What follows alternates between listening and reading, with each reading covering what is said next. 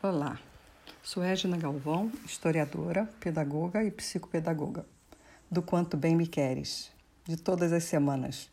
O podcast de hoje é Seu filho não tem que escolher entre pai e mãe. Mãe, se você me permite, antes de entrar nesse assunto, eu preciso falar sobre o que aconteceu este mês de junho de 2020, no dia 2, com o menino Miguel, de 5 aninhos, em Pernambuco pura falta de responsabilidade de um adulto. A mãe de Miguel dava uma voltinha com o cachorro da patroa e, como ele queria ir atrás da mãe, a patroa o colocou no elevador sozinho. Miguel acabou morrendo ao cair do nono andar. A fatalidade mobilizou demais a população diante de mais uma situação de negligência. No dia 6 de junho, outra falta de responsabilidade, acrescida de maldade explícita, dessa vez de um pai noticiada pelo portal G1 do jornal o Globo. Um bebê de um ano e dez meses foi resgatado pela polícia em Manaus após denúncia de que recebia maus tratos do próprio pai, que, revoltado com o término da relação com a ex-mulher, resolveu se vingar no filho. O agressor enviou à mãe da criança gravações de vídeos. Segundo a reportagem, o acordo feito quando da separação do jovem casal era de que o filho mais velho ficaria com a mãe e o mais novo com o pai. A mãe, ao receber o vídeo, imediatamente pediu para alguém pegar a criança de volta. O pai, que já possui passagem pela polícia por roubo e violência doméstica, está foragido. Agora, ele irá responder por maus tratos a vulnerável.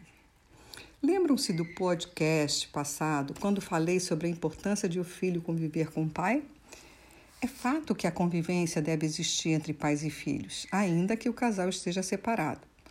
Mas, em relação à situação mencionada, que é de um abuso, negligência e maus tratos, não há o que discutir. O filho deve ficar afastado do pai, dentro do princípio do melhor interesse da criança. Reafirmo que as exceções de não validar o convívio do filho com pai e mãe são abuso e ou violência. De resto, o sentimento de abandono que o filho sente de pai ou mãe dói tanto e pode continuar doendo até o fim da vida que você não deve deixar seu filho experimentar essa dor. Ainda que esteja sofrendo, deve pensar na saúde física e emocional do seu filho. Assim, o seu par parental, pai da criança, deverá estar ao lado dele sempre, mesmo que a guarda física seja sua. Que motivo pode trazer intenso sofrimento ao seu filho após a separação? Além da dor que você sente, claro. Já parou para pensar nisso? Ter que escolher ou tomar partido de pai entre pai e mãe. Ter que escolher ou tomar partido entre pai e mãe, isso é uma dor imensa para o seu filho. Isso se dá porque ele se vê em ambos, que são suas maiores referências. Como assim ele tem que escolher um ou outro? Absorva que ele tem direito de continuar amando o pai, além de lhe amar. Estamos falando do pai do seu filho. Não ignore os direitos dele, pois é uma violação, percebe? Entenda e aceite com amor no coração e você vai ver como se sentirá mais leve. Ele não tem que escolher entre você e o pai, pois se isso acontecer, ele ficará triste, tenso, frustrado e pode inclusive adoecer. Diga-lhe que entende a sua tristeza, irritação, medo, desapontamento e que você está ali para ouvir seus sentimentos. Ele precisa expressá-los e você deve validá-los. Esteja pronta, com uma escutativa, para responder o que ele quiser saber, para se sentir mais seguro. E a primeira coisa a lhe dizer talvez seja que não existe ex-filho, ex-pai, ex-mãe. Converse, olhando nos olhos de seu filho, diga que ele é o presente que nasceu da relação com o pai dele, uma metade de cada um de vocês. E esse pacote é para sempre. Ao se separar, uma mãe precisa focar nela mesma, no convívio do filho com o pai, para a saúde psíquica do filho. Precisa cuidar bem de si e de suas necessidades para poder sustentar uma boa autoestima e conseguir cuidar melhor ainda do bem mais precioso que existe para ela, que é seu filho. Todo o mal-estar da separação pode perdurar por cerca de ainda um a três anos, mas vai passar. E quando você se recuperar desse término, do relacionamento, poderá voltar a ter esperança de ser diferente da próxima vez. O importante nesses primeiros tempos é não permitir sentimentos de animosidade contra seu par parental, que é o pai de seu filho.